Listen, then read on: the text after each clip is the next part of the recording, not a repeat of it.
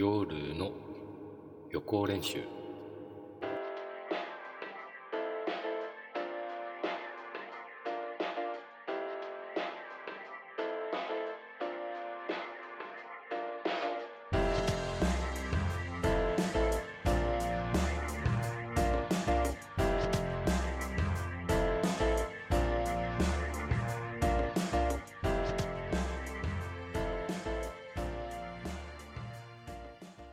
皆さんこんばんは。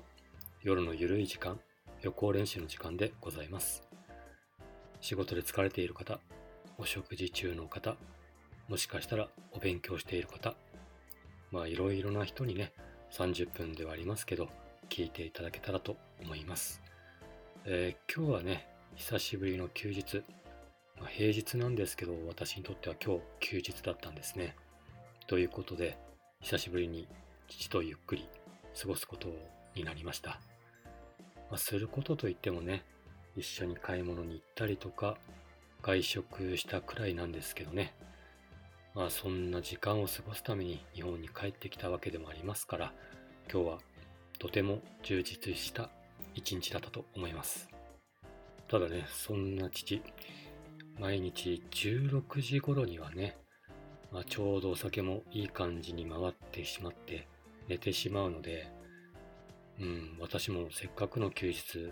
まだ残り時間あるからどうしようかなって迷った挙句ですね。ちょっとインターネット見てみたら、おっと思いましたので、話題の映画を見てきました。そう。新エヴァンゲリオンです。いやーね、久々の映画。まあね、映画終わった後に、今日の番組でこの感想を言おうかなって思ったんですけど、これ今時期に感想を言ってしまうとネタバレになるからダメなんですよね。いや、意識していなかったんだけど、確かに YouTube でもね、ラジオでも未だにエヴァンゲリオンについての感想を見たことがないんですよ。だから私気がついてよかったです。もしね、このままペラペラとネタバレというかネタばらしをしてしまいましたらね、危うく捕まるどころか、まあ、もしかしたら罰金刑とかになるんですかね。なのでせっかく見てきたんですが、時期が悪すぎっていうこともありまして、劇場版新エヴァンゲリオンの話はここまでにしたいと思います。今日は平日だし、観客とかいないよなと思って行ってみたんです。そしたら予想通りだったんですけど、うん、観客数少なくて、ついつい指で数えてしまいました。合計14人でした。さすが小樽の映画館ですね。日中人がいない。でも、この映画、札幌ではやっぱり平日でも賑わっているのかなって思ってますけどね。ただね、気づいたことがありまして、観客数14人中11人が学生だったんですね。まあ学生服着てたんで学生さんに間違いはないと思うんですけど、いや、別に彼らたちがどうっていうわけじゃなくてね、本当にあの、上映中もおとなしく、うん、真剣に見ていて、マナーのいい子たちだなって、むしろ感心していたんですけどね。ただよく見ると、みんな、顎マスクなんですね。ちゃんとしたマスクを装着していないんです。そして全員の手には大きなポップコーンとそしてあの座席のところにあるドリンクホルダー、そこには大きなジュースがあるんですね。だから結局最初から最後まで上映中ずっと顎マスクだったんですよ。でも彼らを責める気持ちには本当全然ならなくて。というのも売店でね、正式に販売しているものをただ正直に買って、そして飲食しているだけですから、むしろね、あの、館内、うん、もしくはの上映前の注意喚起の CM にむしろ違和感を感じてしまいました。だって全員にマスク着用を義務付けているわけですよね。ただ、飲食時は許可。まあ大丈夫と。この矛盾って矛盾の極みかなって思ったんですよ。だって2時間くらいね、別に飲食しなくたって、見たい映画があったら足を運びますし、飲食を禁止にしたってクレームはないと思うんですよ。だからこれって100%映画館の都合かなって思います。やっぱりね、ボランティアじゃないですから、民間企業、利益を上げないといけないのもわかります。でもあれだけね、従業員は徹底的な感染対策をしています。あと映画館は密閉空間だけど換気設備が非常に優れていますから換気対策も万全ってアピールしているんですけど結局館内で飲食する人は一番大事なマスクをしていないって感じでしょう。むしろできない状態。まあ、今日の例で言うと咳き込んだ人がいてね。もちろん飲食中に咳き込んでるからマスクないわけですよ。なんかねその点がすごい気になって鑑賞中もずっとああこれが建前社会かって思っちゃって少し気持ち悪いなって思っちゃいました。なので感染対策徹底してますって胸張ってね企業 PR したいんだったら館内の飲食禁止をおすすめしたいなって思いました。まあそんな感じのことを思ったわけですけど映画自体はすっごい楽しませていただきました。あのたまに席が揺れるんですよね。これってあの映画館のこのサービスじゃないですけど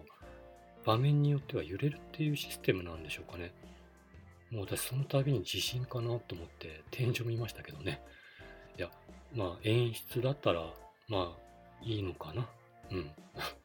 ちょっとわからな初めての経験だったんで動揺はしたんですけど。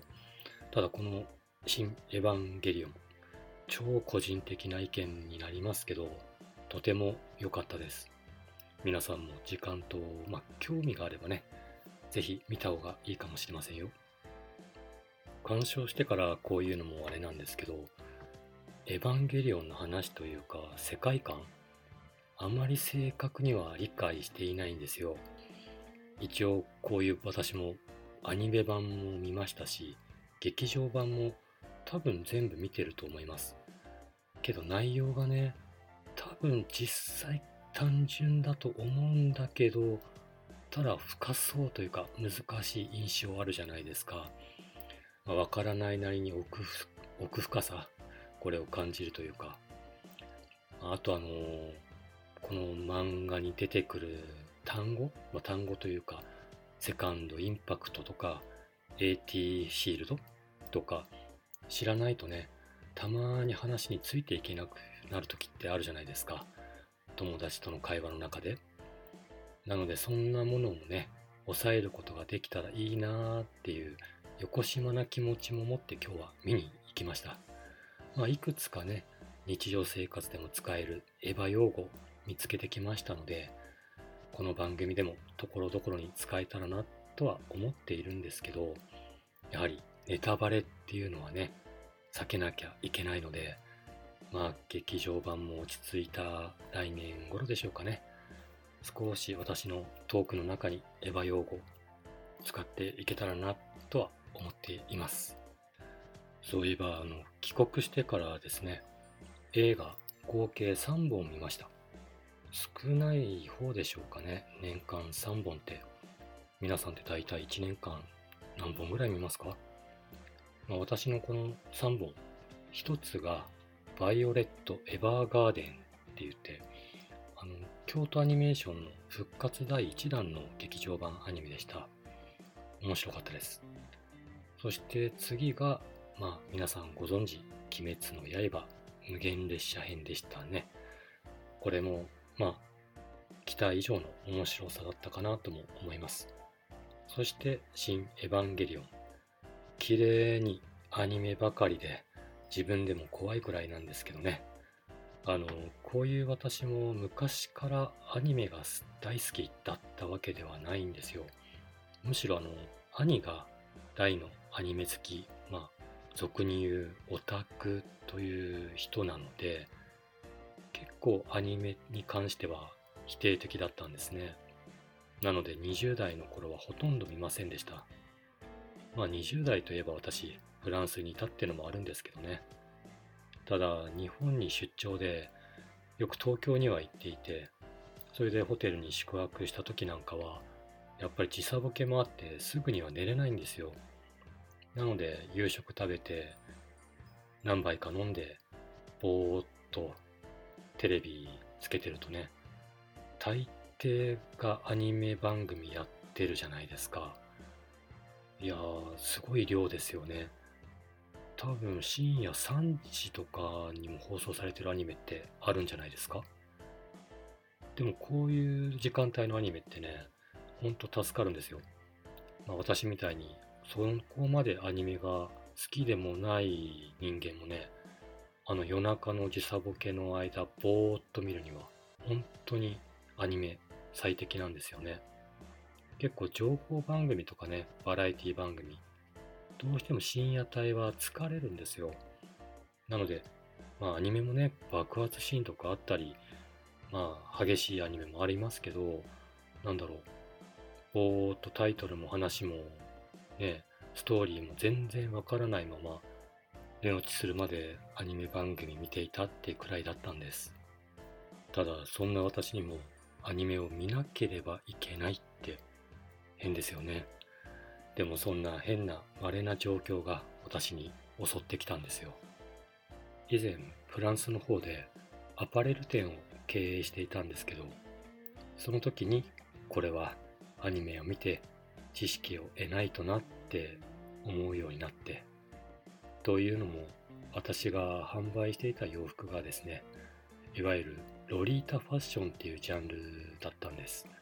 皆さん、ゴスロリとかって知ってますか？一番わかりやすいのが2004年頃かなに上映された下妻物語っていう映画。これご存知かな？あの、深田恭子さんと土屋アンナさんが出ていた映画だったんですね。それで、この劇中で深田恭子さんが身につけていた洋服、そしてそのコーディネート全てを手掛けたのが、日本にたくさんあるロリータブランドの中の一つで、その中でも知名度、そして洋服の品質、これらすべてトップクラスですよね。そのブランド、ベイビーザスターズシャインブライト様の洋服の販売委託代行を10年ほどさせていただいてまして、ちょっとあのブランド名が長いので、今からはベイビーって言わせていただきますね。このお店の顧客様がね、やはりというか、アニメ、ドラマ、ファッション、まあ、いろんなジャンルの日本文化が好きな方が結構多くて、まあ、ファッションの話はね、それまでは私、正直ロリータファッションの知識も素人レベルだったんだけど、まあ、ファッションカメラマンっていうのもしていましたから、なんとかね、接客中の雑談ではそこまで苦労はしなかったんだけど、アニメの話を振られた時にね、一切答えることができなくて、その、一歩踏み込んだ接客、これができなくて当初はすごい悔しい思いをしたんです。それである日、一時帰国した時にね、あの、お宅の兄に相談したんです。これさえ見ておけばなんとかアニメ好きな人との会話が成立するアニメをいくつか教えてくれって頼んだんですね。そしたら兄から何枚かの DVD をもらったんです。ま、その中にね、あった DVD が、とある科学のレールガンとかね、あと、ケロロ軍曹かな？あの、カエルのお話？そして、エヴァンゲリオンだったんです。レールガンシリーズは、今でもシリーズが続いていますから、今でも見るくらいハマってしまいましたが、そこからですね、いろいろなアニメをよく見るようになって、結果個人的にもハマってしまったって感じです。やっぱりね、アニメを見て知識を得て、それでお客様から話を振られた時に、一歩踏み込めた接客できた時って、うん、嬉しいですよね。それが気持ちよかったんでしょうね。また覚えたてのアニメの知識がすごいこう活かされた気がして、やっぱり好きなもの同士の話をするとお客様も喜んでくれるんですよね。だから多分まとめ買いとかね、本当はブラウス1枚だけの購入予定をソックスも1足追加してくれたりねそのような効果もあったんじゃないかなって思ってはいるんですけどでもハマってよかったなって思ってますアニメに。だって純粋に面白いですからね。サイコパスなんか最高だと思います。あと小林さんちのメイドラゴンとかまあ好きなアニメ言い出したらキリがないんでね。これもまた何かの機会にアニメ話でもできたらなって思います。ただあの近々ね007の最新版も上映されそうですし今度はちょっとアニメ以外にもね見に行こうかなって計画しています。ではそろそろ曲の紹介といきましょうか、えー、今日は青ざめさんからのリクエストがない以上私の独断で選曲するわけですがこの選曲作業が私には結構大変なんです。まあそもそもねそんなに音楽に依存していないって言いますか？あの日常生活をしていても特に音楽を必要としてないんですよね。あの通勤時喫茶店とかでねイヤホンつけて音楽聴くっていう習性がなくてまあ音楽が生活の一部っていう方には本当に信じられないかもしれないんですけどそんな感じなんですね、まあ、普通に音楽聴かなくてもね街歩いてて人の話し声とかね流れてくる音楽聴くのが私の方な私の中では楽しんでそこまでね、音楽に依存しているってわけではないんですよ。何を隠そう。今の私の携帯に入っている音楽って3曲だけなんです。それもあの、パリにいた時に、当時のクレープ店のスタッフに勧められて好きになったあのアイドル電波組インクさんの曲だけなんですね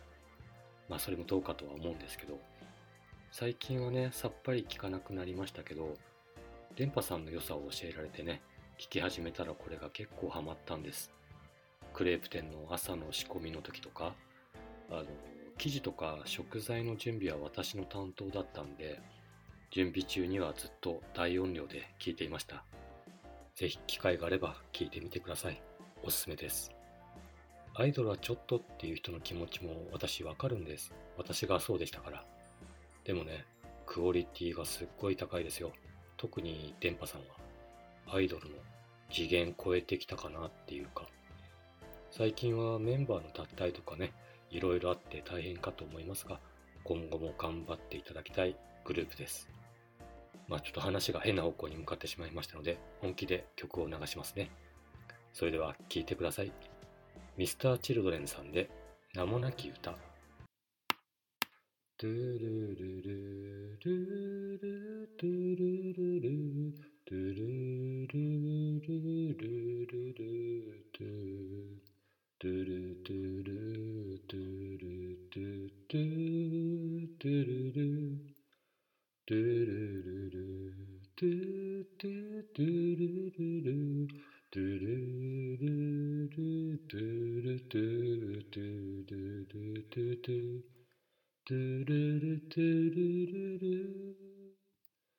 ルルトゥトゥルンル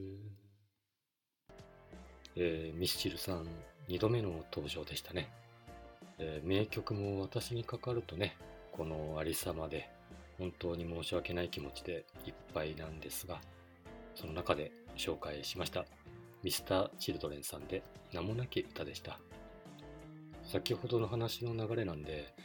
ちょっとね、最後に買った、もしくはもらった CD って何だったっけって、ちょっと思い出してみようとしたんですね。あの、シングルだと縦長の、まあ今は存在しないサイズの CD なんですけど、今の現代の子知らないですよね。まあそこで思い出したんです。最後にもらったのが、もらったんですね。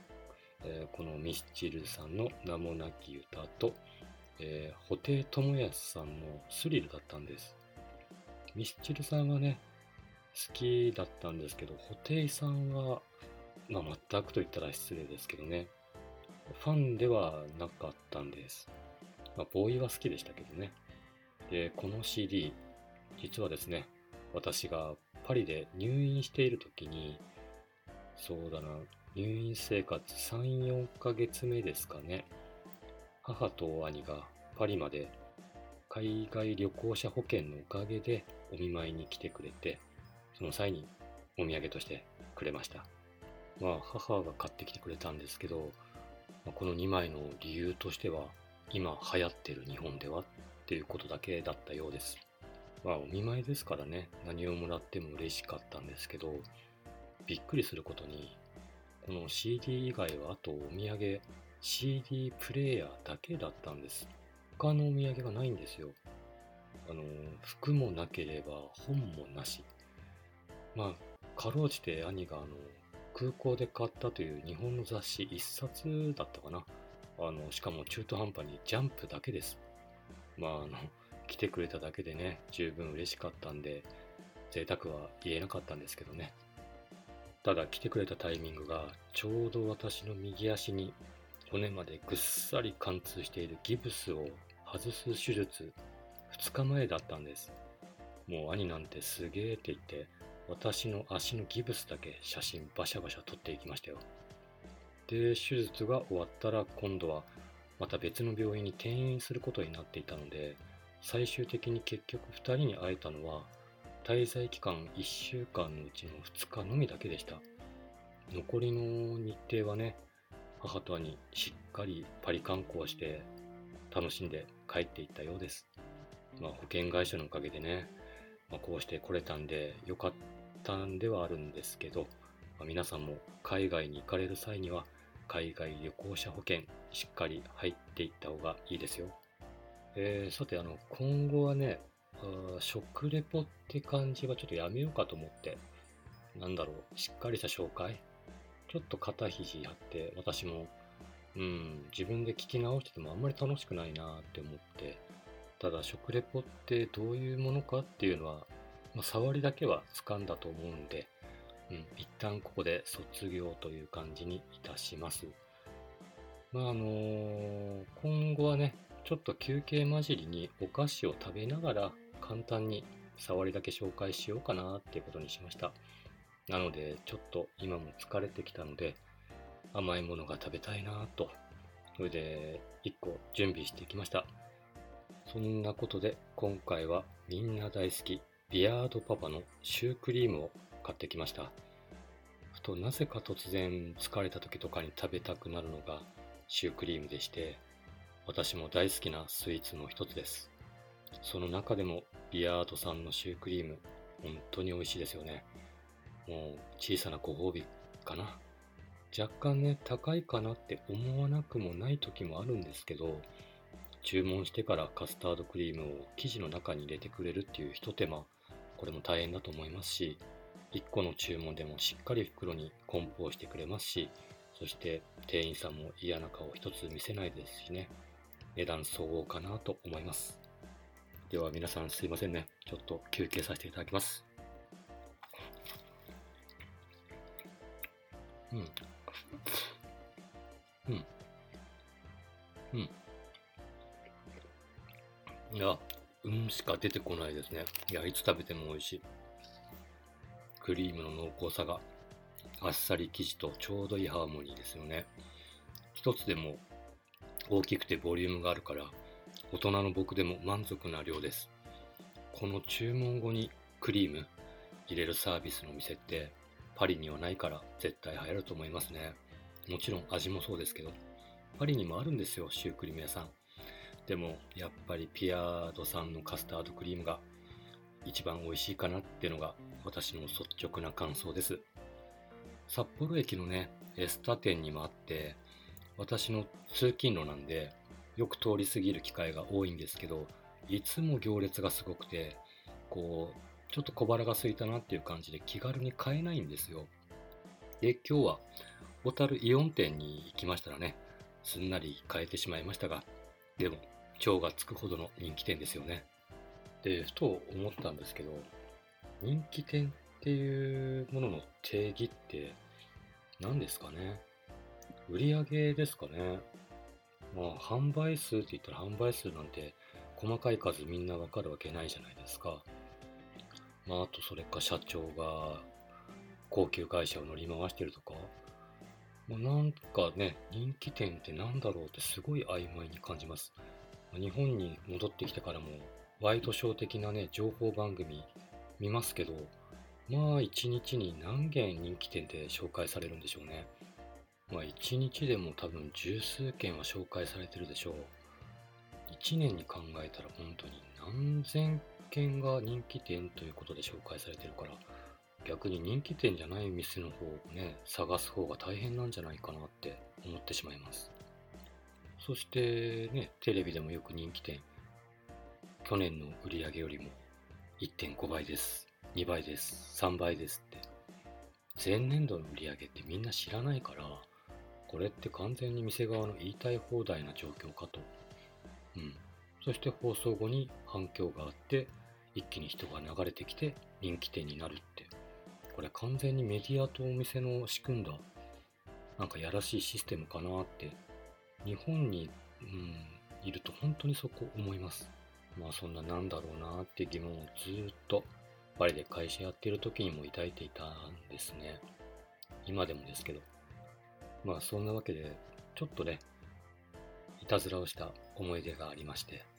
まああれは日本の某テレビ番組だったんで、まあ取材受けてみたんですけど、まああまりにしつこかったんですよ、取材オファーが。んで、まあ僕も、まあ適当にやろうかなって。まあそもそもあの、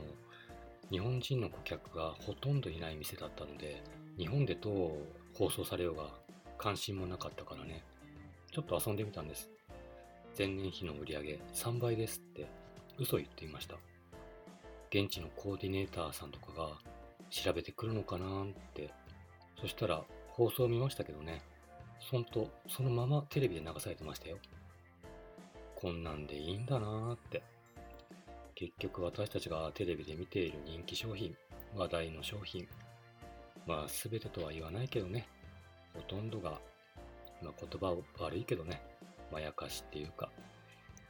だから私は、うん、結構メディアの情報ってのは、そのまま鵜呑みにしないで、まずは疑いの目を見て見るようにしていますね。まあ、うん、踊らされるのってあまり好きじゃないから、そこは注意したいかなって思います。あでも、テレビの取材ってことで一つ嫌な話を思い出しましたね。私、あの、フランスにいるとき、一回ね、あの、日本で言うとなんだろう、情熱大陸かな。それのスケールが小さくなった版の番組があって、それに出演したんですよ、一度。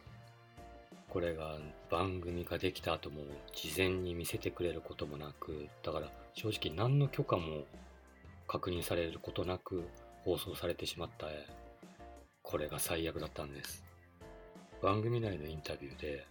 クレープ店ではなぜカード決済ができないのっていう質問をされたんですね。それでまあ、ありきたりな回答をしたんですよ。例えばクレープって300円ぐらいから始まって、まあ、上行くと、上行ってもうちは600円ぐらいだったんですよ。でね、例えば300円ほどの料金をカード決済されたら、カード会社に手数料取られるじゃないですか。それって完全に利益がいくらも残らなくなるって考えて、まあ、正直バカらしいと。なので、カード会社に手数料を払うくらいなら、その分クレープの値段を安くしてお客さんに還元したいと思ってるから、カード決済しないんですって言ったんです。もう至極真っ当な意見だと思うんです。ところがね、もう編集をしまくられて、しまいにはあの別の映像にテロップで私は現金が大好きだからですって流されてて、唖然としましたよ。かなりの人気番組ではあったので、うわーってもう胃が痛くなりましたよね、あの時。そして翌日、やっぱり反響がすごかったんですよ。まあ来ましたよ、人。でもその中でね、